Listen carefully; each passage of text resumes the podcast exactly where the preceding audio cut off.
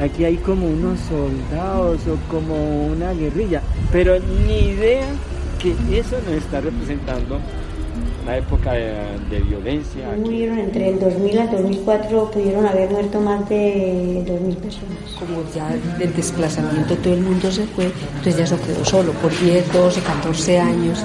Entonces volvió a crecer la naturaleza, el monte. ¿Por qué? Porque el espejo de agua del embalse a ellos les servía para movilizarse de una manera supremamente fácil. Ya está, sino que ya de todas maneras todo el mundo tampoco regresa. Todo el mundo no regresa. Regreso a la tierra. Sembrar, existir. Geografía de la guerra. En la historia de hoy nos trasladaremos a Ayapel, Córdoba, un municipio en el sur del Canal de la Mojana. La sangre del río lleva tu memoria.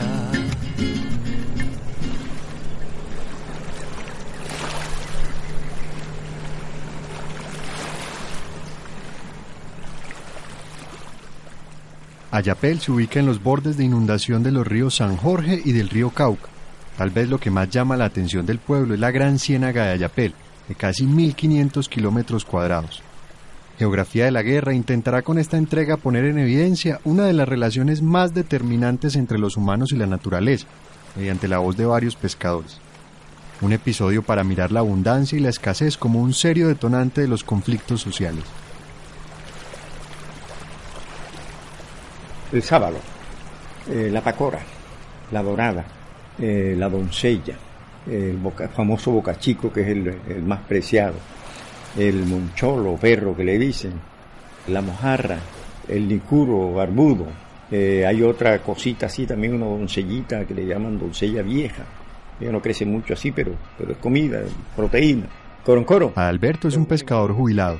Él mismo se hace llamar como un hombre mitad humano y mitad ciénaga pero esta, este, esta olla hidrográfica, ella tiene una cantidad de microcuencas que son las que la surten, sí, una cantidad de caños. Y todos convergen hacia acá, hacia la, al centro de aquí de la de Pero todas estas aguas que vienen aquí a la olla hidrográfica siguen su rumbo hasta llegar al río Grande de la Magdalena. Fueron precisamente las aguas las que determinaron las formas de habitar y de adaptarse a la naturaleza de la milenaria cultura Sinú, la cual se dividió en la provincia de Fincenú para los que vivían cerca del valle del Sinú, la provincia Senufaná para el valle del Nechí y el Bajo Cauca, y finalmente los Pancenú en el valle del río San Jorge. Pancenú era también el cacique Yapel o Yapé, a quien en su honor en 1523 Alonso de Heredia y hermano del conquistador de Cartagena, Pedro de Heredia, bautizaría como la villa de San Jerónimo de Ayapel.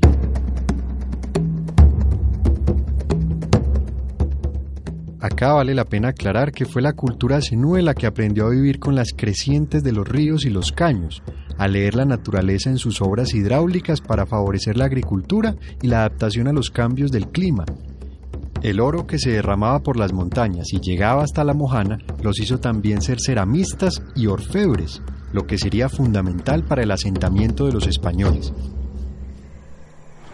Todo es un laberinto de riqueza, de agua, de, de toda diversidad de especies, tanto acuáticas como aves, árboles.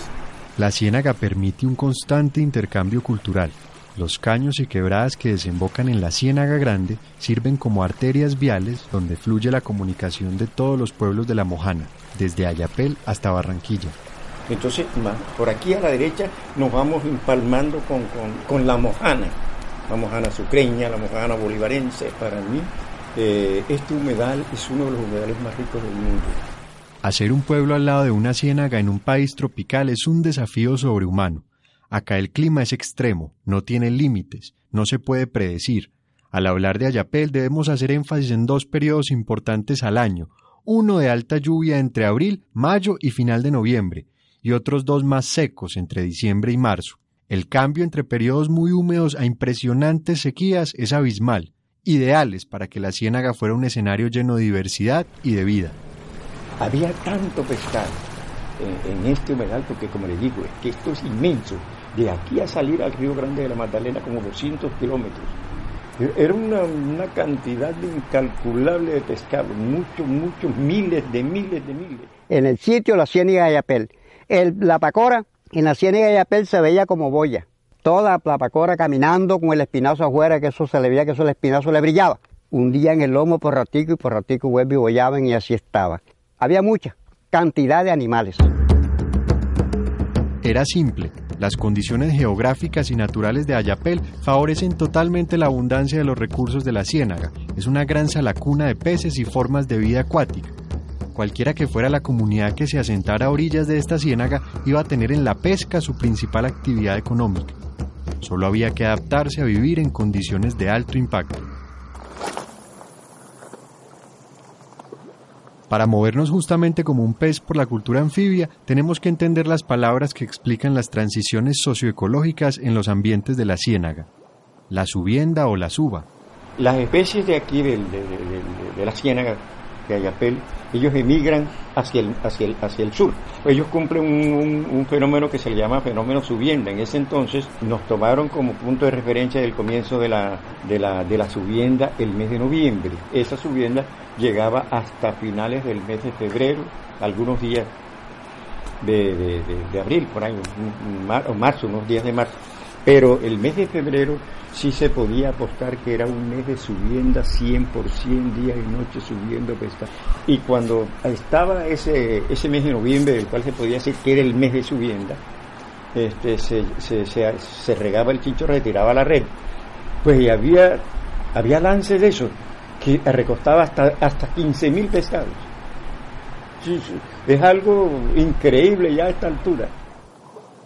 La subienda viene siendo como la poesía, la abundancia, todo sube.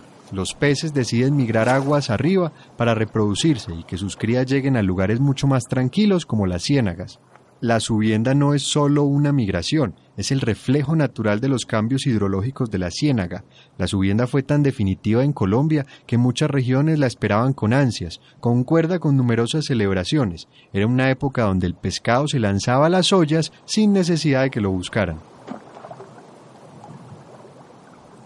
El bocachico era el rey de la subienda, es el pez insignia de Ayapel, migratorio, vive en el Cauca y esto que viene es importante. En la ciénaga de Ayapel se encontraban miles de bocachicos de río con los sábalos del mar, que venían en dirección contraria desde el río de la Magdalena, también para desovar. Los unos venidos de la montaña y los otros del mar se convierten en una verdadera leyenda ecológica en Colombia. Que es el bocachico el que migra, el que, el que sube, el que cumple el fenómeno subienda que lo hace hacia el sur. Eh, la especie más grande que había aquí en ese tiempo, por ahí en los años 65, 66, 67 y hasta muy adelante, como hasta el 80, por ahí, era el sábalo. Entonces, los sábalos, que era, es la especie más grande que encontramos acá, que alcanzaba hasta dos metros. Esta hace, su migración la hace diferente, la hace hacia el norte, porque es que este es el mar, el sábalo es del mar. Entonces él sale de aquí rumbo al río Grande de la Magdalena. Y, es uno de los es uno de, los peces deliciosos, sabrosos. Uno de las especies deliciosas. Usted se come un sancocho de, de, de sábado, hermano, y le siento y le digo que usted se come y se relaja tanto te da un sueño delicioso y parece que levitaras. Entonces venían las lanchas de Barranquilla, de Magangué, a cargar pescado bagre, salado, pescado mamo. Entonces ya empezaron a venir los carros más agrupados y pero entonces no da, no da abasto porque como había mucha cantidad de pescado. Un chinchorro tiraba un lance a veces por ahí de contrabando, sacaba 10 mil de un tiro, 15 mil, 20 mil pescados. La abundancia de pescado que había. Era tal la cantidad de pescado que salía de Ayapel que los mismos pescadores comenzaron a entender cómo funcionaba este ecosistema, pero también empezaron a preocuparse por conservarlo para poderlo tener en el futuro. Y acá viene otra palabra de ciénaga, la veda. Este, la época del desove. Ya ven, viene la bajanza que le llaman la subienda y la bajanza cuando ya regresan de allá de la montaña de, la, de arriba, de, los, de, los, de las quebradas arriba. Él viene y, comienza a esperar agua y baja por la quebrada, por el río. En ese tiempo él dura unos tres meses, dos y medio, tres meses, sube con mucho, con mucho, con mucho músculo, muy fuerte, con mucha energía. Y lógico que sin bajar de allá viene con, ¿qué será? Escama, pellejo y hueso, totalmente flaquito. Entonces nosotros hacíamos lo siguiente, decíamos, bueno, vamos a vedar la ciénaga dos meses.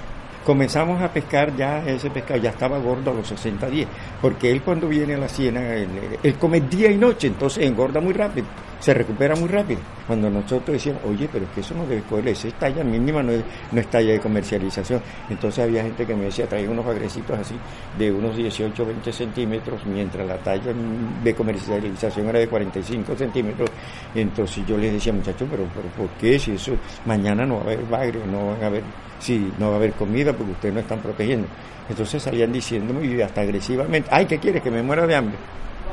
Entonces yo le decía, no, no te vas a morir de hambre si los conservas, pero si no los conservas sí te vas a morir de hambre tú y tus hijos.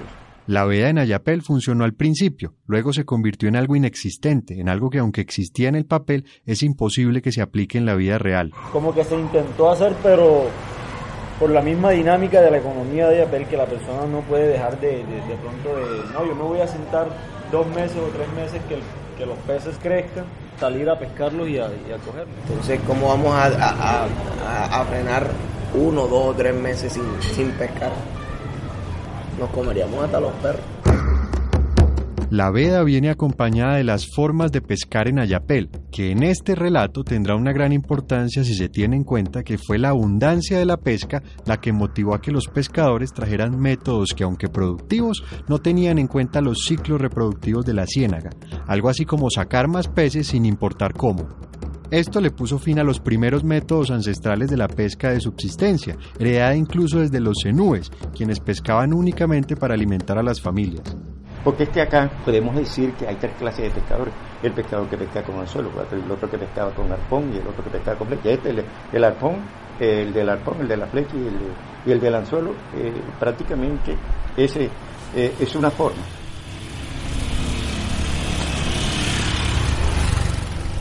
Luego vendría la carretera o la troncal de Occidente.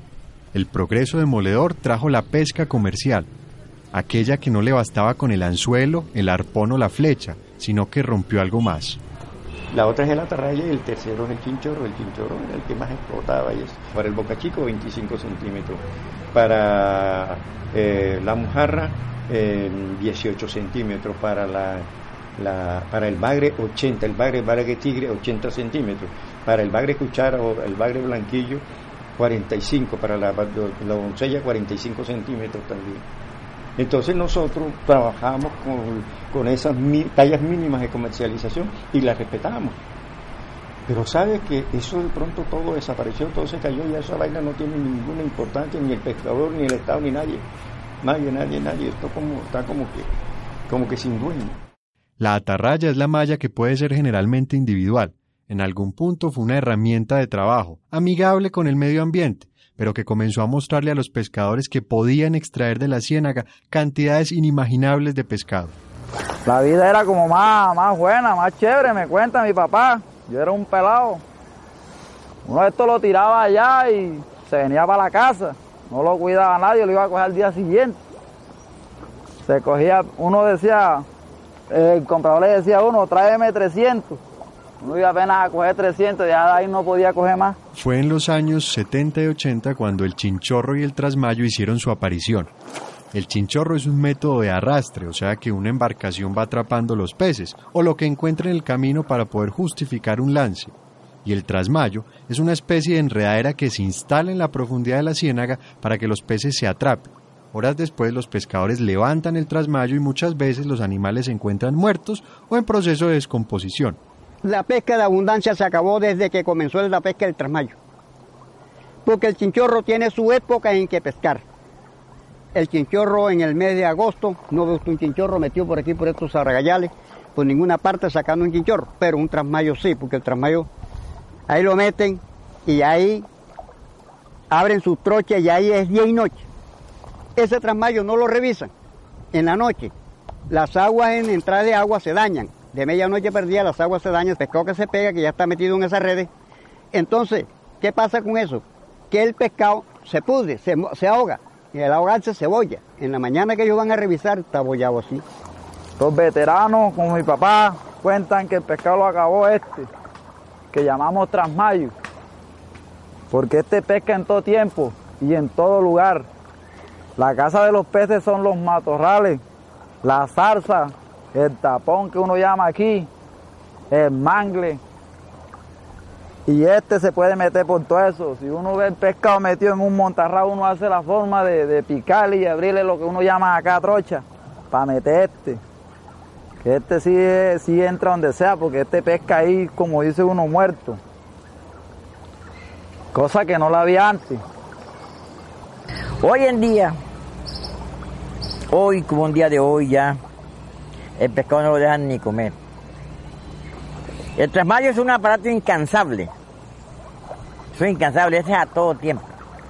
Entonces el chinchorro y el trasmayo empezaron a afectar la ecología de toda la ciénaga. Se presenta en Ayapel realmente un movimiento desastroso desde el punto de vista de aprovechamiento de los recursos naturales. Hay el boom de la gran pesca en Ayapel. Eran miles y miles y miles de toneladas de bocachico que salían y de otras especies menores que salían realmente a ser comercializadas en, la, en el departamento de Antioquia, en el departamento del Cauca, departamento de Cundinamarca y durante esos 30 años se dio una presión tan desafortunada al recurso pesquero que realmente en este momento estamos en una condición de una crisis. Realmente hay una gran crisis en la pesquería de Yapel. Ahora las ciénagas. Nosotros anteriormente podíamos coger la tarraya, irnos a cualquier orilla de esa y coger el sustento de nuestras casas. Ya hoy en día no se puede eso. Y luego de la abundancia vino la escasez en una región que se alimentaba de todo lo que la ciénaga le proveía. Increíblemente, el hambre comenzó a ser cotidiano. Este que, tengo, este que estoy yo aquí poniendo la boya y los plomos, este captura el pez, pero pequeño, el pescado. Lo coge, pero pequeño, donde no vale nada. Un pescado que cuando grande puede valer dos mil pesos. Lo cogemos nosotros aquí en 300, 300 pesos. No le paramos bola a esa vaina. Y eso es lo que comentan los viejos, los ancestros. Que eso antes no sucedía. Ahora viene que habemos pescadores que cogemos y encerramos una mata de mangle donde él vive, una palizada. Le, lo rodeamos con esto, con chinchorro y levantamos esa vaina a palo, inclusive utilizan hasta veneno. Para tirarle veneno al pescado ahí, para hacerlo salir de ahí, que ahí se vuela, sale y cuando sale huyendo se encuentra con este, que no perdona. Este es ilegal. ¿Por qué? Porque la malla es muy reducida, no es la adecuada para el pescado del tamaño que se debe coger.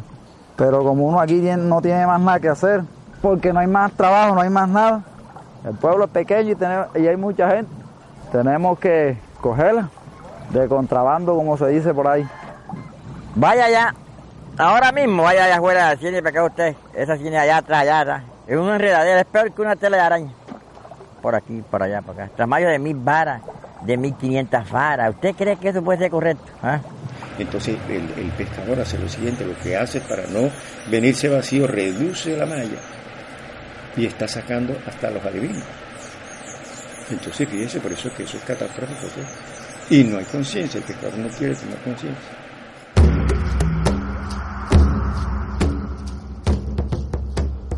La sobrepesca, el aumento de pescadores y las malas prácticas afectaron a la ciénaga hasta el colapso. El recurso mermó y aumentó el desempleo. Por ende, fue un escenario perfecto para que los procesos de conflicto entraran en Ayapel.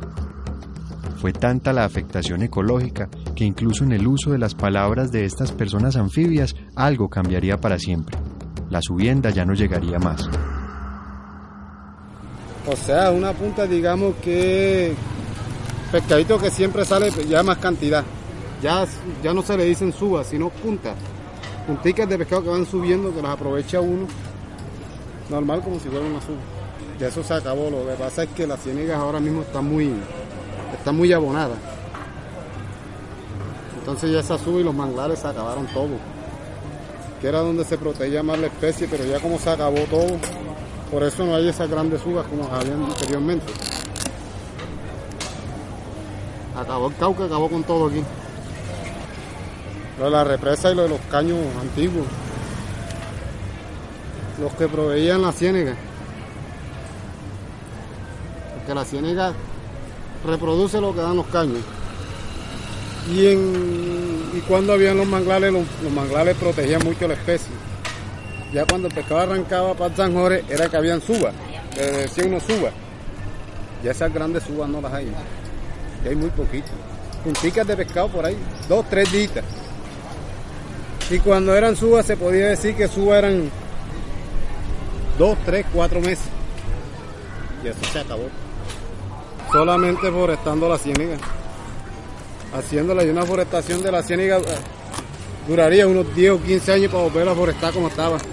Tengo pintado. Tengo pintado grande.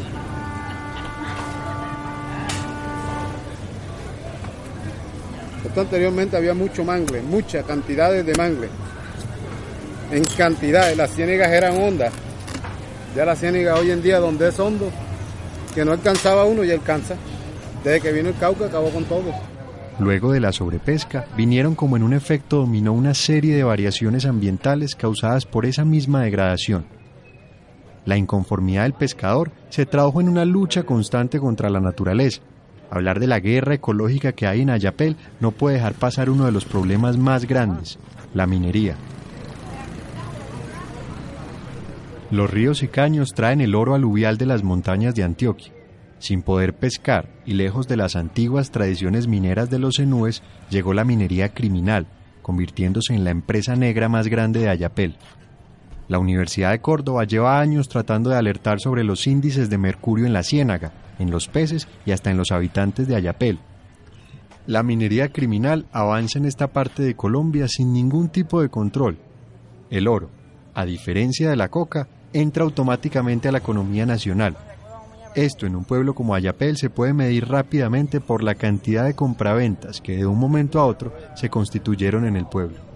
Y cambiando de tema, en una operación conjunta, la Fuerza Pública logró la captura de 17 personas y la destrucción de maquinaria utilizada para la minería ilegal. Más de 600 hectáreas de la ciénaga de Ayapel fueron devastadas. La ciénaga de Ayapel en el sur de Córdoba era un paraíso imponente, cristalina hasta que un veneno se metió en sus aguas. El mercurio que las minas de oro ilegales botan por toneladas lo contaminó todo. La minería ilegal tiene devastada una zona de la Reserva Natural Ciénaga de Ayapel en Córdoba. Durante un operativo la policía no solamente descubrió los daños ecológicos, sino que capturó a tres personas y decomisó maquinaria.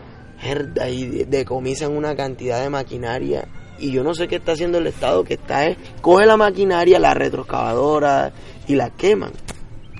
Pero en Ayapel, quienes financian eso son estas bandas. Y ellos son los que tienen el recurso. Y por eso lo explotan a, a nivel industrial. La ciénaga se fue llenando de mercurio y de cianuro. Los precios del oro eran estables hasta comienzos del 2000, cuando repuntan globalmente y aumentan los negocios turbios, vinculando a los grupos delincuenciales y al narcotráfico al paisaje de Ayapel.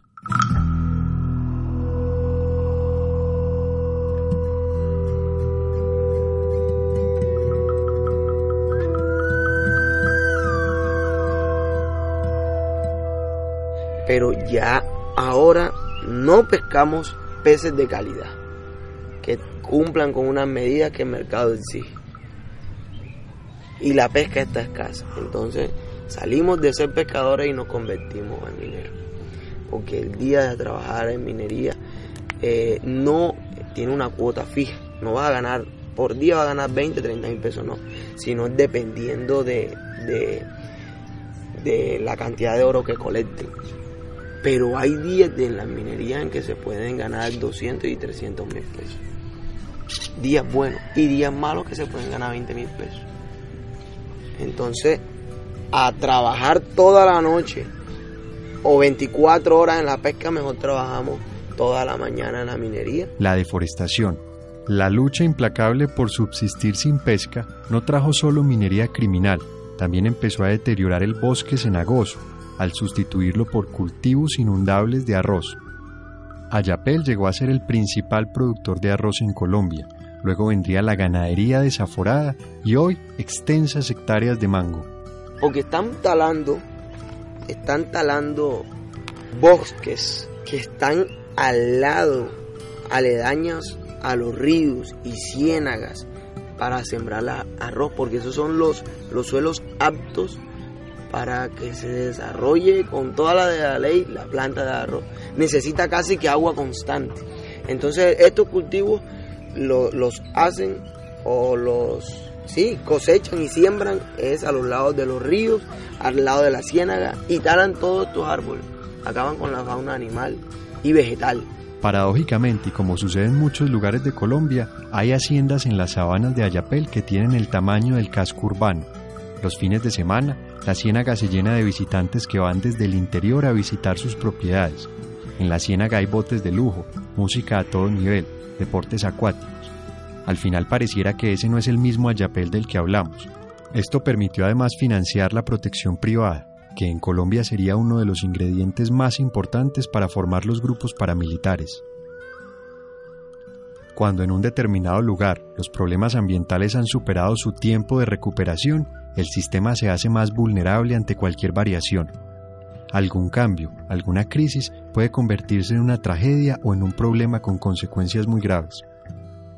El 2010 trajo para Colombia uno de los fenómenos de la niña con mayor intensidad en la historia, lluvias que inundarían todo el país y las poblaciones más bajas del territorio. Ayapel no fue lejano a esto.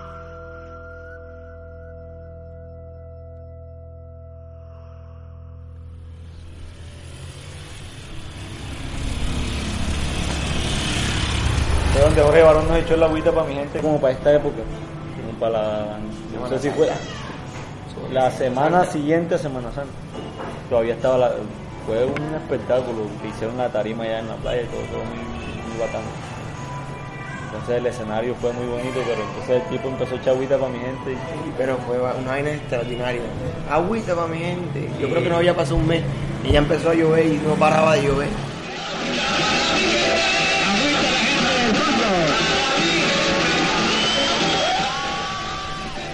Jorge Barón, un importante personaje de la cultura popular, sería el último recuerdo que esta población tendría de los días secos. Cuando las inundaciones llegaron, a diferencia de los primeros enúes, en Ayapel no había manglares, cero cobertura vegetal, pocos peces, partes de la ciénaga modificadas por infraestructura de turismo. El sistema natural no pudo sostener el cambio, tal como lo recuerda Alberto. Allá sí es el punto de la naturaleza cuando se dio eso, el Cauca se metió con mucha fuerza y no solo este, eso, sino que le hizo mucho daño a los, a los campesinos, a los campesinos, a los agricultores, gente que, que tenía sus cosechas y las tapó en, en 72 horas, en tres días, y el arroz desde que coja, y como aquí hay una en el medio, en ese entonces había mucho dentón, no sé si conoce el dentón o comelón que le decimos, pero el nombre es dentón. Todos esos esos animales, ¿cómo se llama? Los, omnívoros, todos, ellos les gusta comer todos esos granos. Entonces, eh, una, usted tiene una, una, cultiva, en ese entonces, una cultiva de arroz de 8 o 10 hectáreas, y si se le hundía hoy a los 3 o 4 días, eso se lo comen los animales. La inundación duró cuatro años seguidos, se decretó calamidad pública, vino el fondo de adaptación que reconstruyó lo que las aguas habían destruido.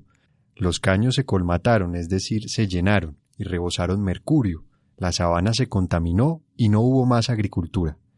Los problemas ambientales se conectaron y se creó un nuevo ciclo de deterioro ambiental, uno más profundo. Otro momento de crisis vino con los cambios en el caudal del Cauca por la construcción de una represa en Antioquia. El aporte de agua en Ayapel se sintió con fuerza.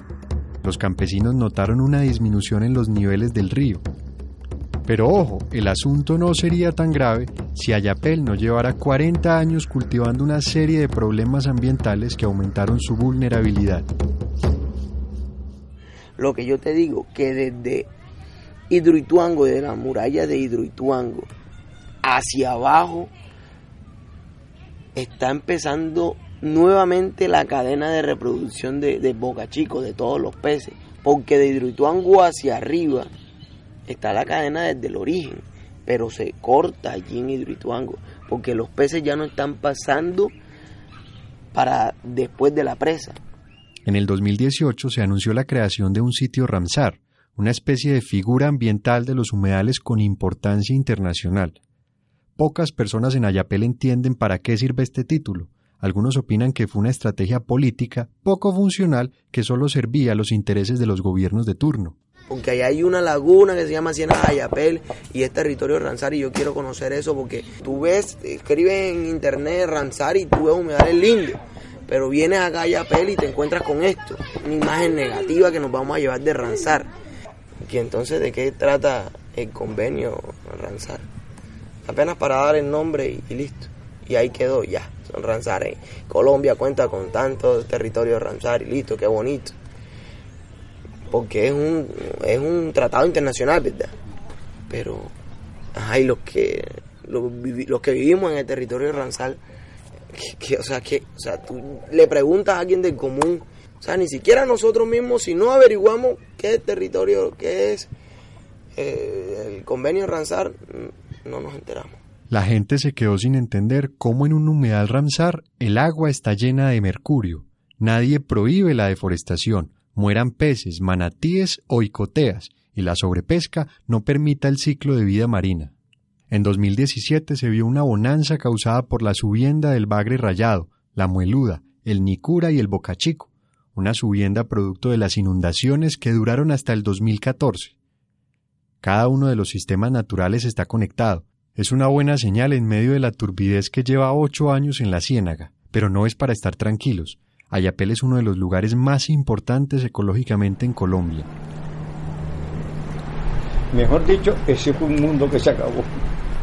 ¿Lo Porque es diferente, por lo menos, cuando, cuando nosotros vivimos sobre la pesca de estos recursos ¿sí? del reino animal. Lo diferente es cuando nos metemos en el reino mineral.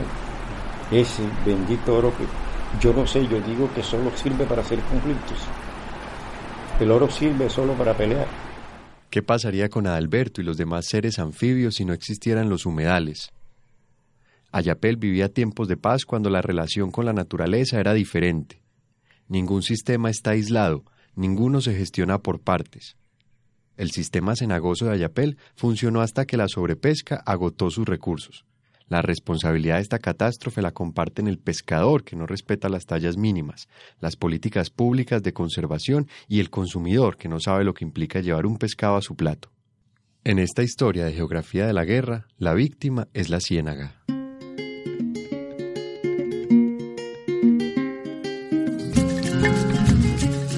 Geografía de la Guerra es un proyecto de divulgación que crea conversaciones entre las razones objetivas que motivaron el conflicto y la naturaleza.